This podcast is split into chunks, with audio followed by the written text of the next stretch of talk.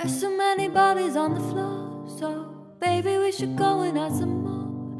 Are you down, did it down, did it down, did it down, down, down? 大家好，这里是和你一起想东想西、聊天聊地的想聊天。我是不爱出名、爱出去串门的大宁。我是不爱出名、爱出门遛狗的瑞娜。我是不爱出名、爱出海浮潜的杰西卡。我听起来我们仨好佛呀。所以我觉得今天的主题呼之欲出了。对，聊聊出名这件事儿。所以我们真的不爱出名吗？听了这期节目就知道了。那今天我们想来聊一聊关于出名这个话题，是因为我上周看了一个纪录片，非常有意思。它这个纪录片的名字叫《Big in Japan》，中文的话我们可以把它翻成就是。东京成名记，然后讲的呢就是三个来自澳洲墨尔本的电影青年，他们都是在电影行业里面干着一些非常普通的工作。然后他们有一个朋友叫 David，一个男孩，是二十六岁的样子，长相其实蛮奇怪的。他的眼睛非常大，然后他的近视又非常厉害，所以加上那个近视眼，就把他的眼睛感觉半张脸都是眼睛。然后他又非常白，非常瘦，就属于在老外。中是比较 nerdy 的那个形象，虽然他很 nerdy，但是他的朋友就一直觉得。他这个人很有意思，就非常与众不同，所以他们就想了这么一个一件事，说不如我们就去东京，花两年时间做一个实验，看能不能不管用什么方法，把他们这个朋友 David 给捧红。他为什么选择了东京呢？因为他们有听说，在一些亚洲国家，就是他们特别喜欢老外的长相，因为比较异域风情，跟我们亚洲人长得不一样，所以很多老外他其实没有什么技能，但是就是因为他那个脸长得。很很不一样，所以就能火。就可能道听途说听到了这件事情，他就说行，那我们就去东京吧。哦，可能去了以后，大家都知道老外在亚洲国家第一个工作是什么？外教嘛。对，教英语，教小孩英语，赚点钱的同时去见一些 agency，看看能不能有什么面试试镜的机会，能够上一些广告啊什么的，能不能离成名更近一点。然后呢，真的就是因为他的老外的长相，还真的。接到了蛮多就是模特的工作，模特的工作和一些就是你看我们电视剧里面也会有的时候会有那种非常小，可能就讲几句话那种老外的角色，嗯，他还真的就找到，他还接到什么丰田汽车的一些广告，最大的一个是嗯。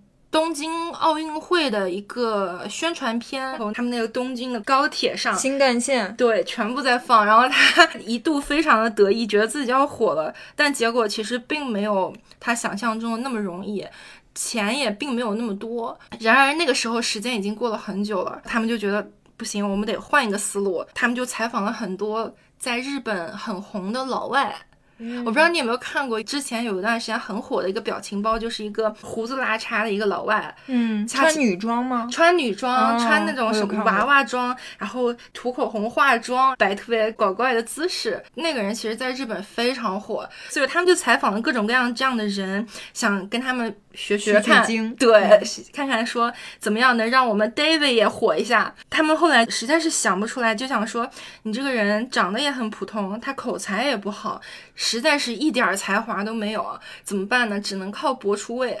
所以他们就给他造了一个人设，叫饭团先生，就让他几乎全裸，然后头上戴一个大三角饭团的那个头套，底下就穿一个红颜色的钉子裤，就上街举一个牌子说我是什么饭团先生，然后关注我的 Twitter 这样子。嗯，然后他会跟路人去互动啊，会开开玩笑，竟然慢慢的会有一些 follower，很奇怪吧？嗯，他什么都没有做，他就是给自己加了一个角色。后来红了吗？就比之前正儿八经拍广告要多很多粉丝粉丝流量。到后面真正是让他越来越火的一个计策，哎，我不知道是我们国内有没有人这样用啊？但好像日本蛮多大 V 这样子做，就是他们会在网上公开去说征集一些。challenge 征集一些挑战，像真心话大冒险一样，就你让我干什么我都去做，然后我给你拍个视频，他会发布，然后就很多人提各种奇奇怪怪的要求，什么吃一些日本本地什么纳动啊，什么那些就是很有气味的食物，或者是在最繁忙的大街上跳一段很奇怪的舞啊什么的。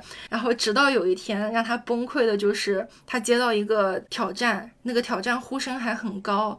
那个挑战的要求是让他在日本的大冬天去一个都结冰了的一个瀑布，在水里面站五分钟，然后当时是零下十几度，刚跳下去他就崩溃了，就爆粗口，然后赶紧游回来，然后说：“我不要干这个，我不要干这个了，就崩溃。”确实不容易啊！是，我不知道国内有没有这样子做博人眼球，然后来当网红的这种人是吧？对，可能抖音上会有一些，抖音上会有一些装疯卖傻的那种 账号，也很多粉丝。但是就是问题来了，三个人靠一些打零工支撑他们的经济生活，非常辛苦。嗯，两年时间蛮久的。最后他们 follower 积攒到什么程度啊？我们要不把这个悬念留到结尾？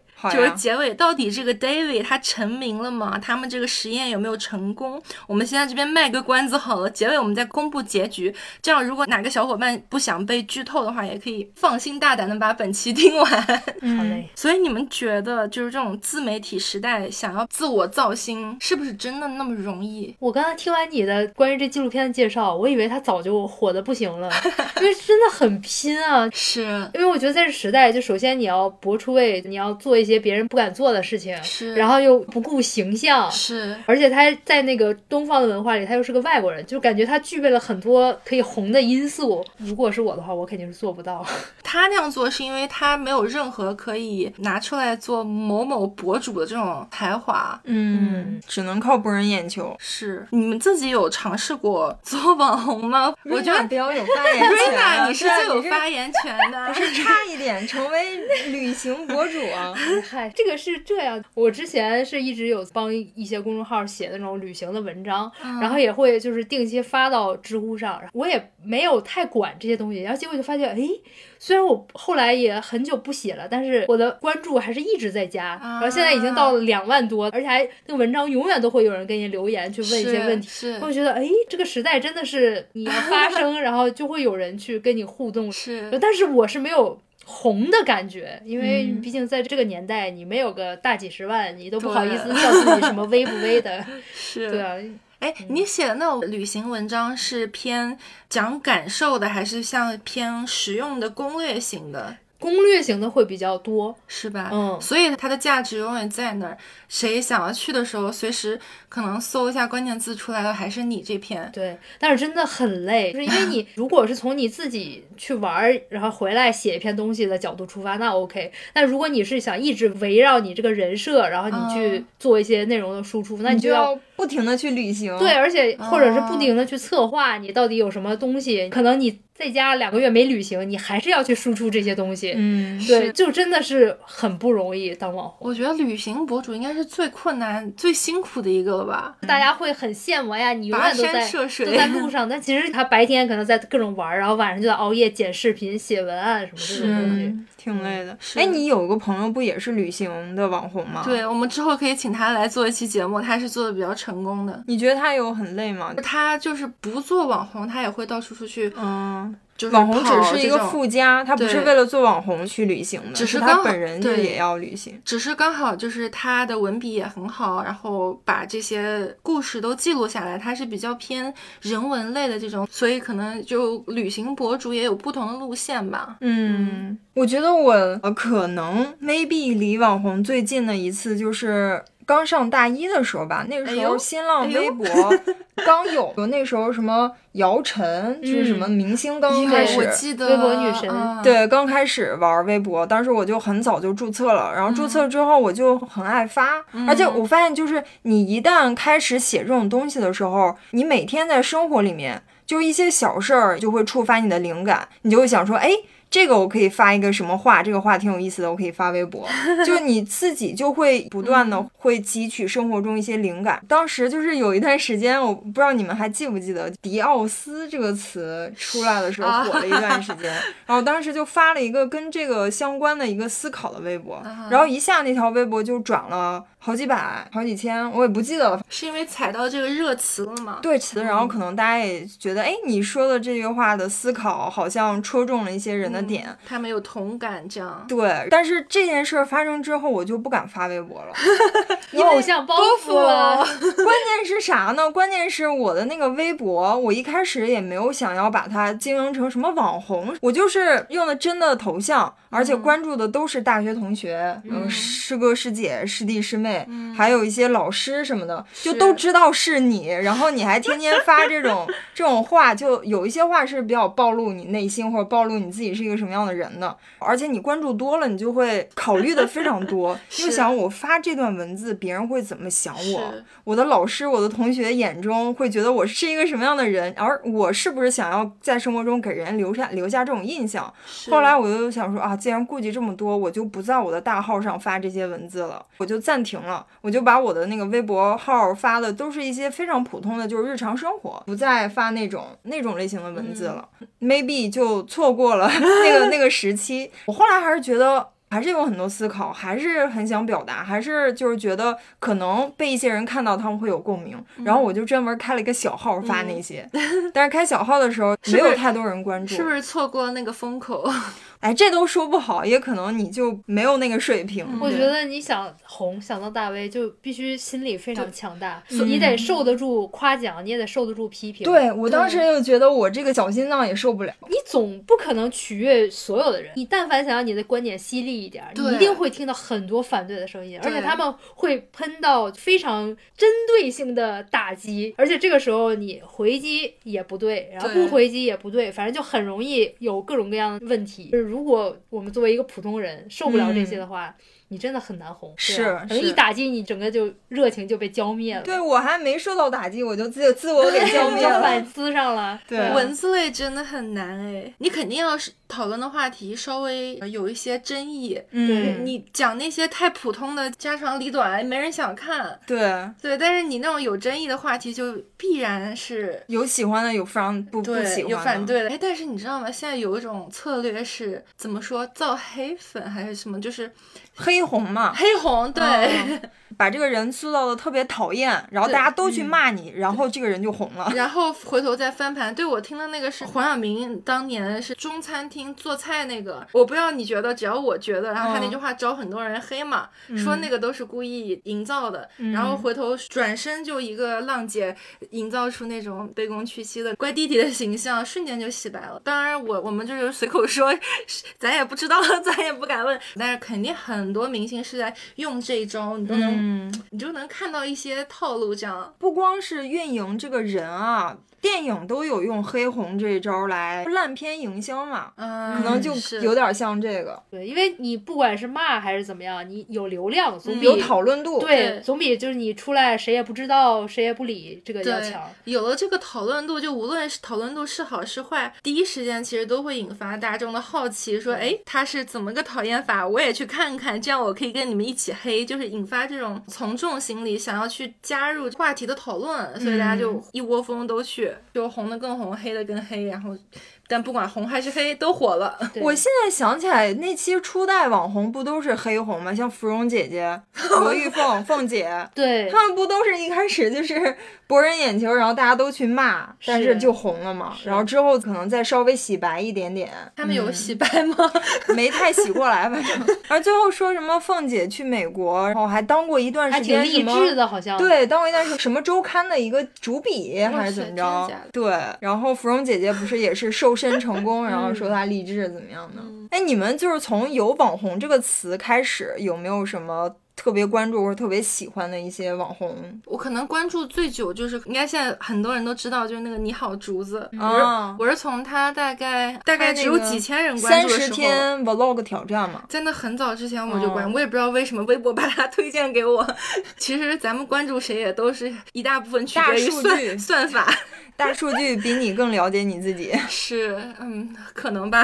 当时吸引我的是啥？可能都有共同的在国外生活的经历，然后他的一些性格和一些价值观跟我很像，很有一种，哎，他就像我生活中会交那种朋友一样，所以就慢慢关注。没想到后来就火成这样了。嗯，我关注的一个也是刚来澳洲的时候刷 YouTube，然后偶然刷到了一个就是做美妆的一个台湾小姐姐，叫 Hello Kitty。你粉了一个 Hello Kitty，呃，她就是台湾那种小姐姐，但她是做美妆分享的又很实在，有很多她不喜欢，她就在她的 YouTube 频道大翻白眼就觉得哎哎有点意思，说那些大牌该怎么说怎怎么喷怎么喷的这种，然后后来就就粉上了他，然后后来就发觉哎这个也跟我之前会想象中的美妆博主不一样，就不是所有的时候都是光鲜的。我在看他的时候，他好像刚刚怀孕，然后还一路就记录了她怀孕、生宝宝这些日常的一些生活，就像杰西卡刚才说的，就很像我们身边的一个朋友，然后你就看着她的整个的成长，是，然后到现在，最近她刚刚移民去了加拿大，嗯，她新开了一个号，会分享她在加拿大租的房子啊，嗯。然后他第一次开车上路啊什么这种，嗯对，就是就真的就是好像你这些年的陪伴，然后看着他粉丝也越来越多，然后他生活嗯。有一阶段性的这种变化，嗯。嗯，然后你就会觉得哇，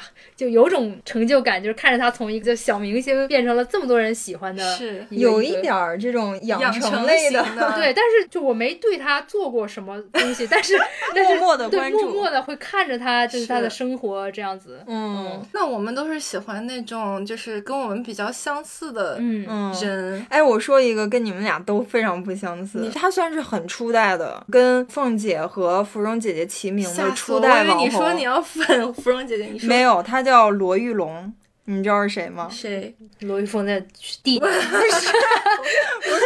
老罗的粉丝都知道我在说谁，就是罗永浩。啊，他的可能是粉丝还不知道是谁给他起个外号叫罗玉龙，因为他当时是跟罗玉凤齐名的，他是某一年的什么互联网评选出来的十大网红里面的。头部可能芙蓉姐姐第一，哦然后就是罗玉凤，然后就是罗永浩，所以所以粉丝就 就可能埋汰他吧，给他起了个外号叫罗玉龙，啊。就他的周围人叫会叫他龙哥，他但是他就是那个罗永浩老罗嘛。嗯。我是高中的时候，然后我们班有一些同学开始传阅传那个 M P 三，就是听那个老罗语录，就是他讲嗯很多有意思的观点，当时就觉得啊 blow your mind 就是非常颠覆的，但是你同时又觉得哇三观好正，好像打开了新世界大门那种，就觉得这个人很酷。所以嗯后来有人就是说罗永浩的粉丝是罗教嘛，就说他是 教主，就是有点因为他是靠他的三观来吸引到他那些粉丝的。大妮妮果然没有让我失望，我就知道你会说出一个就是这种人是吧？对，就是走内容输出和走心的这种人。对，他是我最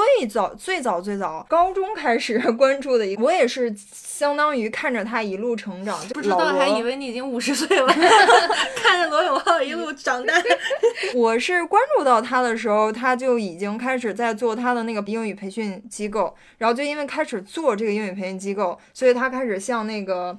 呃，俞敏洪一样去各大高校演演讲而且这也是他非常 enjoy 的一件事情。俞敏洪去各大高校演讲的时候，他是以一个励志的那种企业家的身份说啊，你们年轻人要好好学习。但其实本质目的是为了让学生报名去新东方学英语嘛。嗯然后罗永浩他就是说，我们就是要告诉那些学生，我这个演讲就是一个广告。他是这样一个人，就是套路。对他觉得我就不要做这种这么虚伪的成年人。我就是要实话实说，我就是来打广告的。然后，而且他还做了一个什么标符，就是告诉那些学生说，这是一个打广告的一个演讲。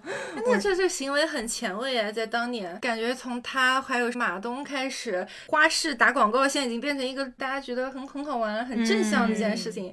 当年提到广告，大家还是对又来了，你这这种感觉遮遮掩掩，是所以你如果听了老罗语录，你会知道他就是这样一个人。他不是说，哎，我要故意反套路，是因为他这个人，他就会做出这种事情。嗯，有这样想法的人很多，但是足够勇敢去把它表达出来，去对抗这种已经形成的这种约定俗成也好，他能去有这个勇气去对抗它，我觉得那个是格外 需要勇气的一件事情。而且我觉得早期的网红的成名都是有一些随机性的，就不知道怎么回事儿。当然也有可能，就像凤姐是有这种炒作成分的，但是你像。罗永浩他可能就是真的上课的时候讲的话比较有意思，被那些学生录音，然后传播到互联网上，也是因为刚有互联网这个东西，随机性的诞生了这样的一批网红。嗯，现在这个时代，你就会发现这个网红它越来越细分。比方说你时尚穿搭呀、美妆呀、搞笑领域呀，还有那些生活方式博主啊，还有做饭的呀，就是比较细分了。太多了，是对，几乎生活中方方面面你能想到的都能拿出来做博主。其实我刚才想说来着，我之前也会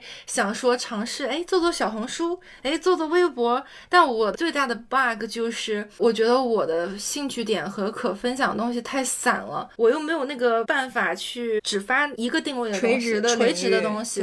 所以我们现在开始做播客了，就很适合我们。对，而且我们播客的话题也比较泛，对你感兴趣的什么你都可以聊，就解决了你的这个难题，就不用非得垂直。是，确实有一些，你像小红书啊、抖音啊这些平台，它的那个数据的算法都是你越垂直，它能够越精准的推送到一些观众，对，你的号才容易做大。是。对，哎，那你说像他们这种网红属性的 KOL，他们跟粉丝之间的粘性啊，是不是会比我们小时候粉的那种传统明星，什么刘德华、张曼玉这种大明星来讲，那个粘性要来的要紧密？我觉得是啊，你像瑞娜刚才分享的，她关注的那个台湾的美妆博主，她是有一点就是看着人家慢慢成长起来，变得越来越头部，越来越被更多人喜欢，所以你是从像喜欢身边的一个朋友一样开始喜欢和关注他，会更加贴近你吧。但是我现在也是觉得，就是像。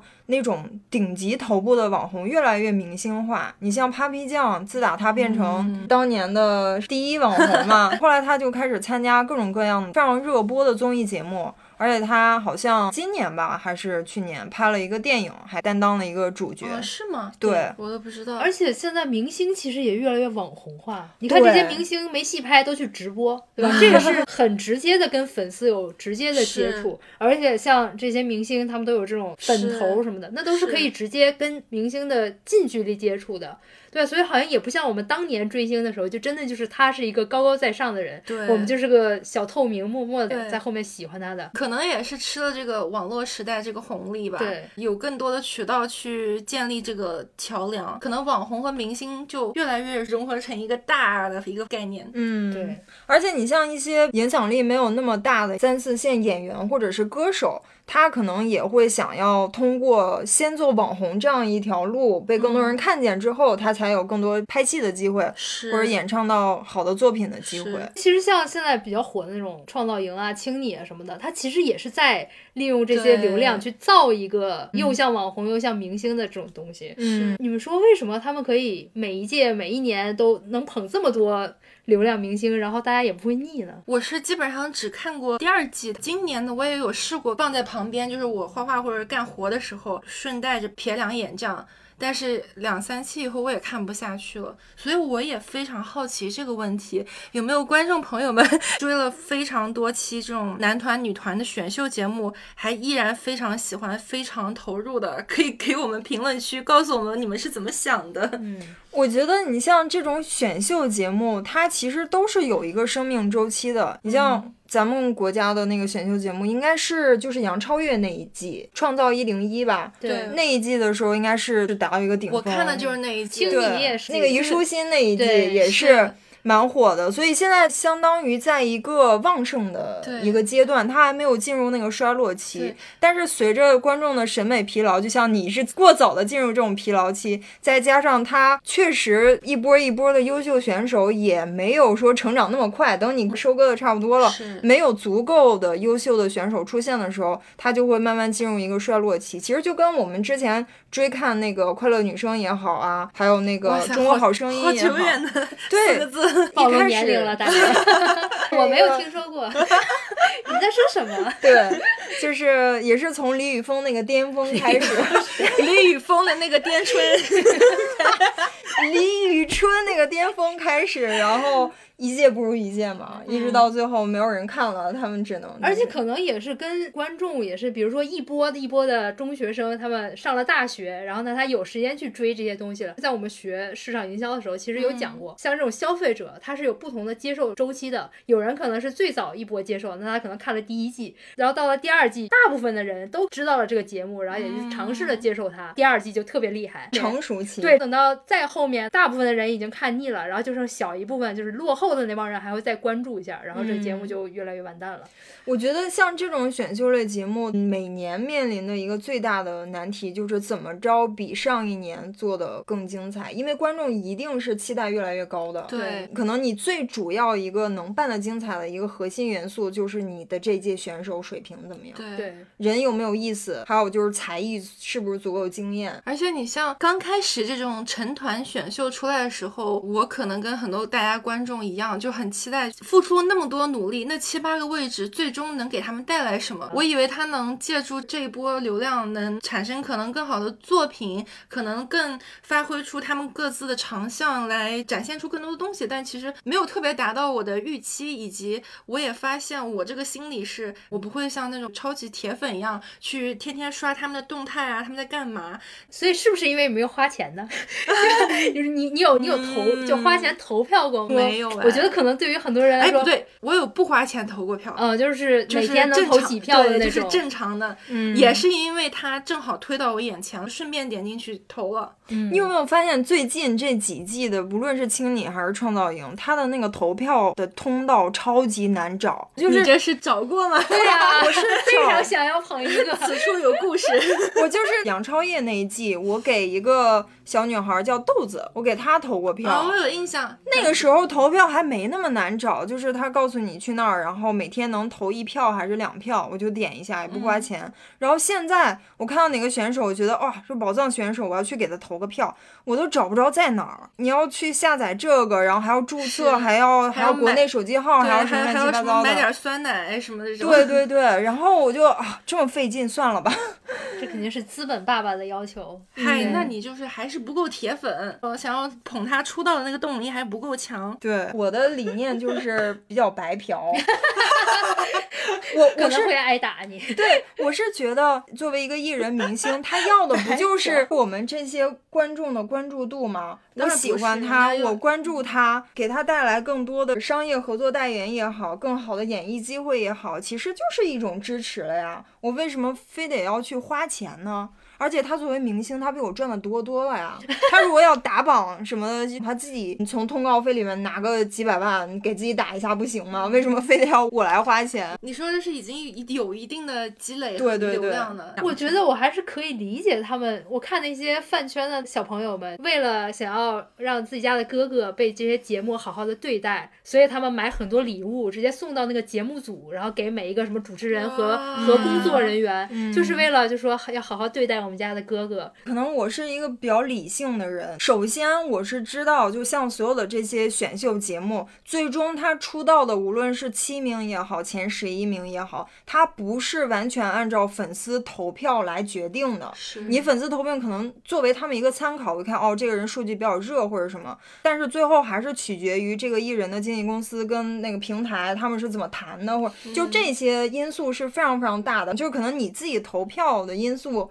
占的并不多，我也是有点伤心，就是看那个《创造一零一》的时候，因为我周围朋友都喜欢豆子，我们所有人都在给豆子投票，哇，而且我在网上看豆子的那些粉丝团，也是给他集资，集了好多钱给他投票，最后他就是没出道啊，好像是因为他年纪可能比其他选手大一点，还是怎样，反正就是有很多因素是我们无法控制。那我就觉得，你如果不是真的按照粉丝投票的这个排名来真实的决定他是出道位的话，那你这个钱不就是诈骗吗？我当时就有这个疑惑，我觉得这是一个灰色地带，就是没有人去告他们。结果没过几年，就二零一九年的时候，韩国的那个原版的《创造一零一》啊，被调查了。是吧？他的那个制作人叫安俊英，因为涉及 操控投票还有受贿造假，被法院判决有期徒刑两年。他那个总制作人叫金永范，被判了一年零八个月有期徒刑。而且他们那个公司叫 Mnet 娱乐公司，被惩处了一点二亿韩元，就有史以来最大罚款。那罚很重哎。对他调查不是说只是二零一九年那一季有造假，是前四季。就是是四年期间一直在造假，嗯只不过可能二零一九年的时候，粉丝发现这个票数实在是不对劲儿，嗯，然后觉得你再到当我是傻子吗？就是有点这种感觉，所以才去告，也是因为告的人实在太多，所以才有公权力来介入调查这事儿。结果就是一查一个准儿。我觉得我们国家很难说这个事情，肯定是灰色地带。对灰色地带，只不过说粉丝可能觉得说你只要对我家哥哥好一点，对我家姐姐好一点，不要做的太过分，或者说那个票数不要太夸张，不要把我当傻子，对不对？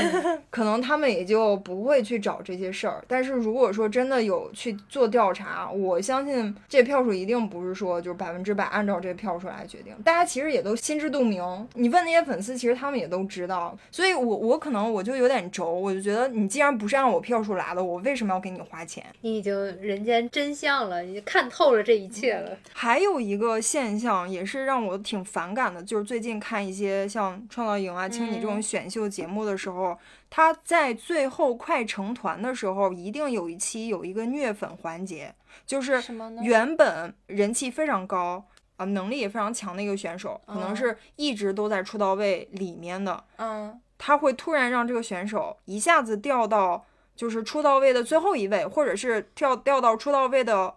后一位是，然后那个选手就是在公布那个排名的时候，他就会站出来说很伤心，非常想出道，希望大家能继续支持我，给我投票，一定会有一个选手这样。是，我现在注意观察，就是会有。观察够仔细。对啊，我那时候看《青你二》的时候，还觉得哇塞，是不是他的人气这周有点什么问题？那大家是应该努力努力了。原来这是套路。对，然后这时候粉丝就疯了，疯狂的投票花钱，你就知道这个人实力这么强。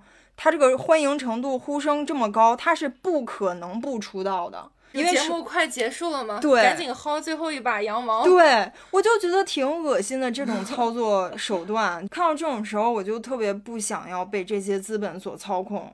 但是我也特别能明白那些饭圈男孩女孩，他们是控制不住自己的。对，对，我觉得资本就是在利用这种粉丝心理，你知道吗？我们都是普通人，你这背后大平台、大资本、大经纪公司多有钱，你这骗我这儿花钱？嗨，薅的就是你这只羊。对，薅的就是，对我就是不要让你薅。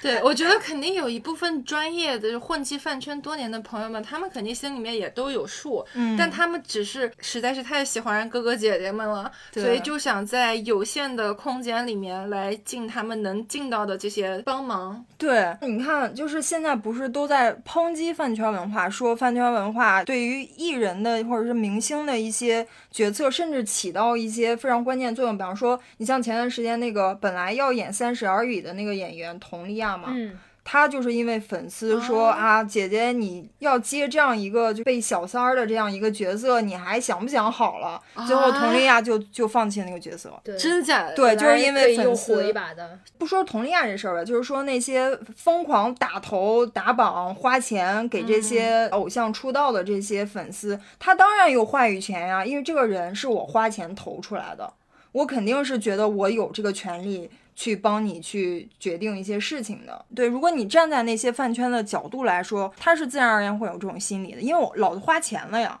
你是我投出来的呀，对吧？但你这花的跟他的得到的那个总数比，这是才是九牛一毛呀，你可能只花了大概几百万分之一。虽然你可能本人花了几万块钱，但他不，但是他们是作为一个整体的一个群体啊。比方说有一个粉头来领领导大家，每个人投多少钱，然后最后集个几百万甚至几千万去给这个明星打榜，还有就是给他买一些什么热搜，包场看对，包包电影院，还有一些什么纽约时代广场大 屏，不是当时是哪个 TFBOYS 对 生日的时候，不光花钱，花时间，花精力，而且投感情，因为他站的角度就是我是为了你好。好，对吧？包括佟丽娅这种，我是为了你自己的那个名声，所以我不让你去接这种被小三的角色。他的出发点是我是好的，所以我想说，现在市场这种现象是好的吗？我有时候会想，也就是偶像靠粉丝花钱买单，得到流量，得到各种出名的机会。然后粉丝呢就觉得，OK，我花钱了，你可能就比如说不能谈恋爱吧，基基本款，嗯，你得给我形象时时刻刻要出现在我面前要好一点吧。对我喜欢的是你那个化了妆是个漂漂亮亮的形象，你不能哪天突然素颜在我面前吧？就这些条条框框，这是好的吗？这我觉得对于很多明星或者说是网红来说，他们压力真的也很大。就像前一阵儿的小甜甜布兰妮，不是就是被拍到整个人精神非常恍惚。我印象之前他还是。小时候买买 CD，就是第一波进入中国的西方明星，然后唱的歌也非常的朗朗上口，然后一直到几年前，然后就崩溃。这个可能大家都知道，跟他爸在打官司，然后所有的经济都被控制，然后精神也出了点问题，完了。把自己直接 剃光头啊，然后也在狗仔面前做出很多奇奇怪怪的事情，就真的是崩溃了。完全没有私生活。对，那个时候，大家对于保护一些明星的隐私生活以及网络暴力这件事情还没有一个概念。对，我是认识这个词是从袁姗姗滚出娱乐圈儿这个事儿开始的。是。对吧？然后袁姗后来变成 A 四幺女神，在出来的时候做了一个演讲，就是她是如何在网络暴力之下涅槃重生的。我那时候才意识到，网络暴力确实是一件很严重的事情。但是在这个词儿出现之前，其实这件事情就已经很严重了。而且出现的时候，大家并不觉得自己有做错。嗯，其实我们每一个围观的人都是侧面的。做了这件事情的帮凶，对，我是感觉就是因为我们这个时代已经从之前由大的经纪公司造星花特别多的钱，所以他那个公司是很有话语权，到现在变成一个偏养成系的粉丝花大把的钱把这个明星推出去，对，所以自然而然的他这个话语权就有点像从原本的经纪公司转移到这个粉丝的那个团队前，我觉得他是有背后的逻辑，他是在一定程度上 make sense 的，但是你要说。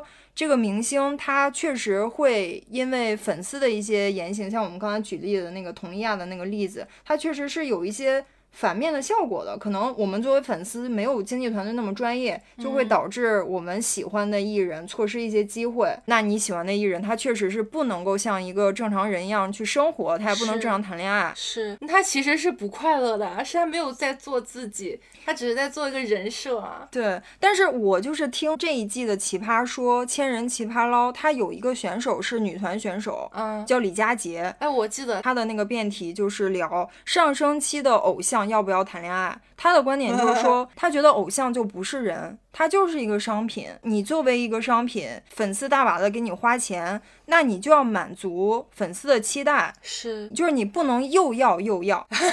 对，懂懂。我觉得他说的也有道理，就是你你到底是想要什么？如果你想要成为一个成功的偶像，是被你的粉丝喜欢，你就是做一个偶像不谈恋爱的那种，你就是要牺牲掉这个，那你得到的确实是万千粉丝的宠爱，众多的。商业代言，我倒是不觉得。如果是这个约定俗成的这个规则已经架起来了，OK，那是你作为偶像也好，作为任何一个参与者，任何一方，你都是无可避免的。但是我的点在于这个架构是怎么架起来的，它是不是对？但这个架构。我们为什么不去改变它？我们为什么要让它越演越烈？你看什么韩国三天两头爆出来女生偶像自杀了，精神压力大了，抑郁症了，在我看来是挺拧巴，是不对的。为什么欧美圈的粉丝就不会有这种要求？我们为什么我们亚洲圈就老出这种事情？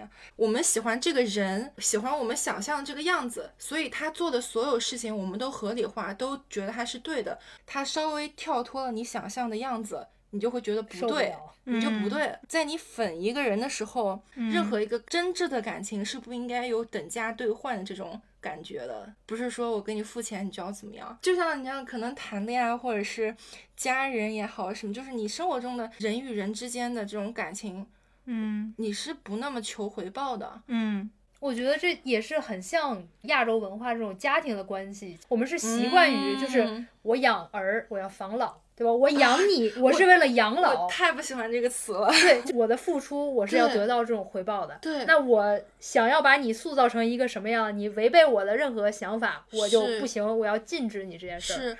我理解咱们这种养儿防老或者这种啊等价回馈式的这种感情，是基于非常非常早年间，就是我们还是处于资源匮乏阶段，那我们自然是有更多的利益考虑。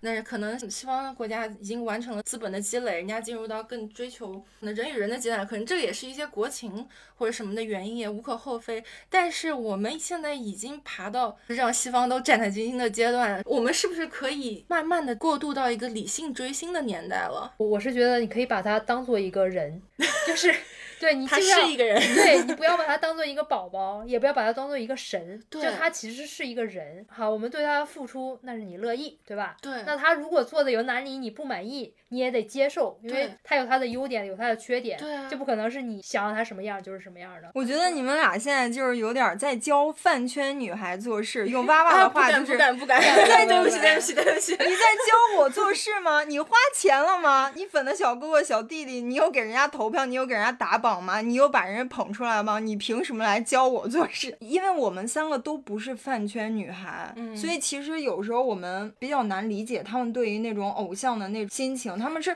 有点当自家孩子那么有各种各样的，有妈妈粉、小孩粉、女友粉、男友粉，对，而且你像我们现在亚洲的这种明星文化，可能从日本开始，然后包括嗯韩国，然后现在到中国，都是有点这种养成类的。你想一下，欧美的那些偶像有哪一个是养？可能就 Justin Bieber 是吧？贾斯汀比伯才不，你知道才不管呢。贾斯汀比伯刚出来的时候，大家都觉得啊，好可爱一小男孩儿，然后长得那个样子，唱歌声音是这样的，觉得你可能要慢慢的长成乖乖的，就那种玉树临风的样子。结果人家就不抽烟喝酒纹身，啊，他们有非常强烈的自由意识，自我意识，对对，就是你爱喜欢不喜欢，如果你是喜欢我做乖宝宝的样子，那你就别喜欢我了，就是、嗯就是非常不一样的两个生态。这让我想到我刚刚开头讲的那个纪录片《Big in Japan》里面，他们有采访一个加拿大女孩儿。就嗯长得一脸老外的脸，金发碧眼，然后她打扮的非常日本，她现在讲英文都带日文的感觉。她想做女团，就是在那种地下场所表演唱跳啊什么，组了一个三人的团。完了，他们去现场看他们那个地下演出，她的一个头号粉丝站在舞台最前面，跟着那三个女孩全程唱跳下来，就哇那个动作非常非常投入。他们就去采访他说，所以你是喜欢这三个女孩中哪一个？然后他说啊，我最喜欢 Kelly，就那个加拿大女孩。他们就问说，哎，那这个 Kelly 对你的生活是一个什么样的存在？那个男的非常真诚的想一会儿，然后抬头对着镜头说。他是我暗淡生活中的光芒，是非常重要的存在。嗯哇，他当时那个眼神之真诚，那个情绪嗯，之饱满，我懂，非常打动我。就是觉得，嗯偶像的意义嘛。对，就听起来好像我我们都已经听过太多遍，但是从他嘴里表达出来，你真的能感受到他那个偶像对他的生活带来了多大的影响？对积极的影响。对，所以说城外的人是有点难以想象城内的生活对。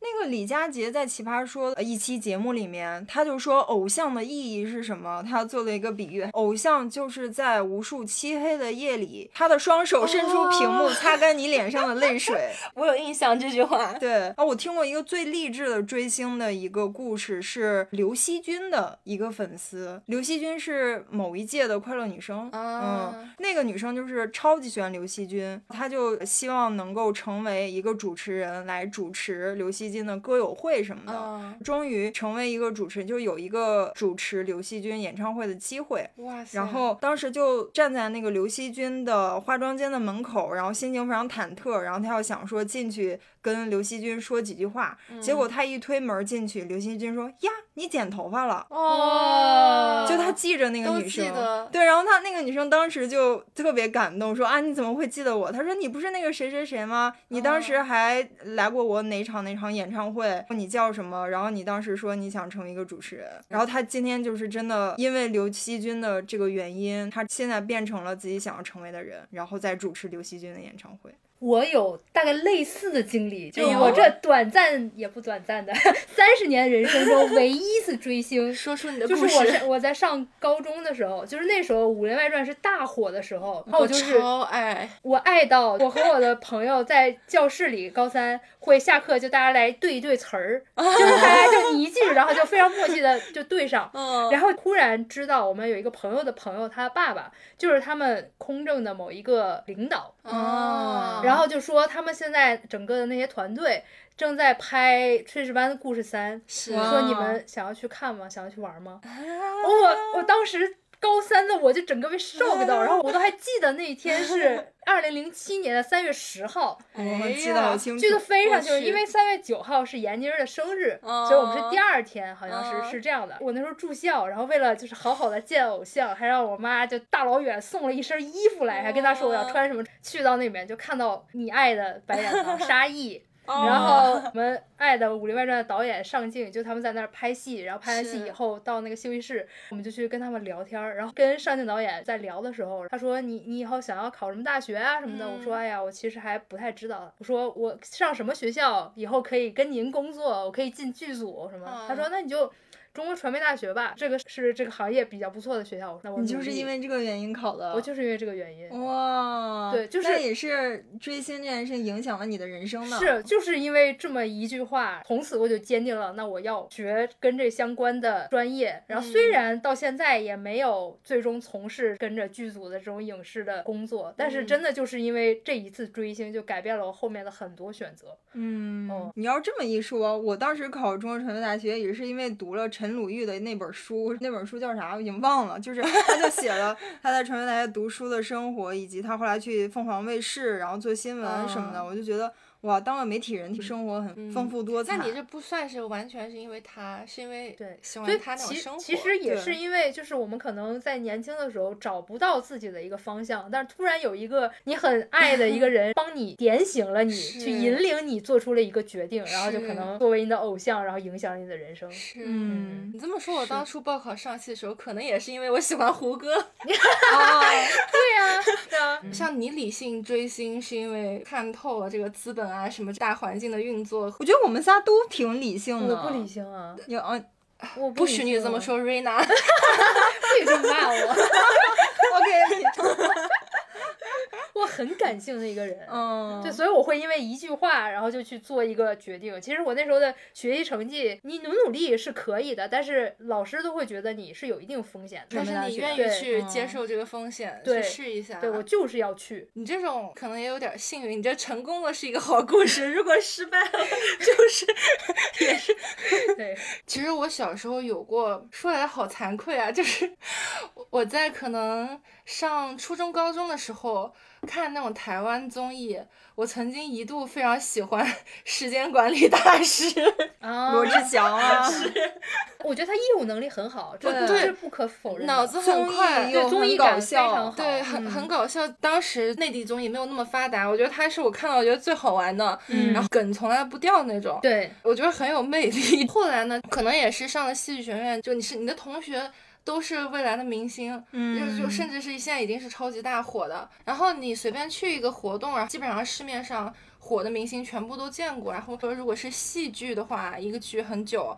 两三个月，你跟那些演员都在一起，你非常清楚，他台上塑造的是一个形象、一个角色，私底下生活完全不是那个样子。你看的太多了，就是我这个追星的神经已经被打消掉了，嗯因为你非常知道你看到的并不是他真实私下的样子，对，而对我来说，真实这件事情比一个人设或者比我一个完美的想象要重要。嗯，我觉得我们可能都是被那种业务能力吸引的。嗯你像我从小到现在一直最喜欢的演员就是周迅，我觉得她是我们就是中国女演员演技天花板了吧。是就像我们粉这种业务的明星，他就在我们心里不太容易翻车嘛。我因为你喜欢的是他的对对对专业能力，但如果当你去粉他一个人设，粉他一个国民男友，爱妻人设或者一个深情人设，一个什么人设，而且这个人设营造的太大了，对，太深入人心，或者你总是在提及，大家确实是因为你这个人设而喜欢上你这个人。嗯，那有一天你这个人设塌了，你这个人就塌了。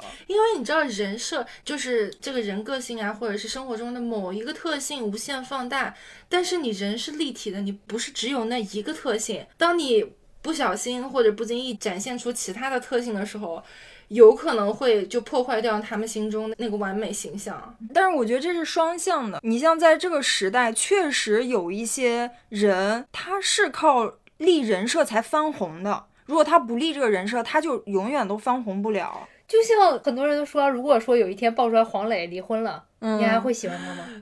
我不会，我肯定就他在我这儿就就再见了。对对，所以我觉得这个时代有时候你要非常小心去怎么做你这个人设，因为他最终有可能会反噬，所以就是成也人设，败也人设，有时候就是。是因为今天讨论的是名气这件事情嘛？我不知道小聊天能做多大、多火、多强，能走多远。但是你觉得我们现在在这条路上，咱们作为主播，我们想和我们的听众建立起一个什么样的关系呢？我觉得现在我们粉丝群的整个感觉就特别特别好，就是我们我们三个也会在群里不停的跟大家互动，然后大家有什么问题或者有什么想跟我们说的、给我们提的建议，也都会直接发。我都记得那几个经常发言的朋友们，就很像网友，有没有？对，对，我觉得就是朋友，对就是可能没有见过面，网上认识的一个熟悉的陌生人，嗯 就你知道他们认可你的观点，可能大家是属于三观是一致的这样的一些人。嗯希望以后我们要真的成为头部大 V 了以后，也能承受得了大家对我们的批评。是嗯是其实有的时候会有一些批评啊，我们都虚心接受，说的有的是蛮有道理的。如果没有道理的，那我们就当看不见。行，那今天差不多就这样啊。那你开头说那个纪录片的结尾到底是什么呢？对，那现在 OK 到了这个结尾阶段了。我们开头说的那个日本成名记这个纪录片结尾是怎么样呢？David 他其实在社交媒体上粉丝是达到一二三四四位数，嗯四位数不多，是不多。嗯，所以他其实折腾了这三年，其实也没有算红。在慢慢的往红的阶段走，它就是到快结束的时候有有个增长爆发期，但是在最后已经快到两年的时候，他们最终还是做了一个决定，决定回到澳洲去，因为各方面经济原因啊，各方面原因。回去以后呢，那个 David 在一家汉堡店继续打工，过着非常平凡的普通人的生活。同时呢，他们也在继续采访一些专家啊什么的，作为纪录片的这个取材，并且申请这个众筹，然后制作以及上映这部纪录片。后来呢，现在这部纪录片是被亚马逊的这个啊、平台 Prime 买下，一直到现在放在那个平台上是被千千万万人都看到，包括这也是为什么我能看到。但是呢，这三个人现在还是依然是过着非常普通的生活，并没有非常大的变化，仿佛这两年没有发生过。留下这样一个纪录片也算是很有意义的。是，嗯，其实这一期呢，也只是我们三个普通人的一些小小的思考和讨论。然后这部纪录片呢，我个人是非常喜欢，因为它其实全剧它并没有那种刻意的上价值，只是在这部片子最后这个实验的最后抛出了这么一段话，我是个人觉得很喜欢，以及对我们今天的主题很有参考意义。我觉得这里可以跟大家分享一下。所以它中文翻译过来就是：尽管社交媒体可能是建立个人形象的重要工具，但是社交媒体也可能成为一个可疑的娱乐黑洞。那么我们又如何分得清楚这是娱乐还是一种窥视心理？这是亲密还是过度分享？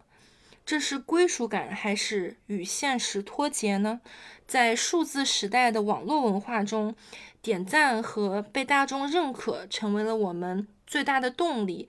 但更重要的是，我们要能面对现实，清楚地了解成名的成本，以及不要遗忘了什么才是真实的，以及什么才是重要的。嗯，嗯，我觉得他就是在说不要迷失在对于成名这件事情追求的过程当中，忘了你自己真正重要的是什么，忘了你原本的生活。对，忘了这些就是更加有价值和有意义的事情。就像那个波普艺术家安迪沃霍尔之前说的一句话，就是在未来每个人都能成名十五分钟，是是，就像是一个神预言。其实我们现在就生活在这样的一个年代，对，在貌似好像非常容易能成名的这个时代，可能大家要更加的清楚成名背后的代价，以及你为什么想成名，以及你愿意为了成名付出哪些？得到了他好的那一面的同时，你能不能接受他对你的约束以及那些需要付出的代价？这就回到我们开头那个问题。所以你们都愿意成名十五分钟吗？我觉得如果是好的，不是黑红的那种成名十五分钟，我是愿意的。但你同时你也要愿意去接受那些要付出的东西。可能就是你成名十五分钟，然后又被大家遗忘了，这样会比较好，然后回归一个平凡人的生活。所以你是体验派，对你并没有想说真的想从成名这件事里面获取点金钱。当然有更好，不排斥，好吧？我我觉得就是，尽管我们现在是一个貌似成名很容易的一个年代，大家也要更加多一些理智。就像我们刚才分享的，就无论你是追星还是说你想要成名，都需要嗯，更多的理性去看待吧。这件事情其实也没有对与错误，只要你看到这背后一层一层的东西，然后你还依然愿意去付出这个东西去做，那 OK，那是没有任何问题的，嗯，对吧？对，就像我们组在一起做想聊天儿这个节目一样，最开始我们也就是本着我们对于播客的热爱和表达、输出观点的这个目的，认为这件事情是有价值跟意义的，所以我们才想做，而不是说我们三个都想成名才去做这件事情。对，嗨，做播客成啥名啊？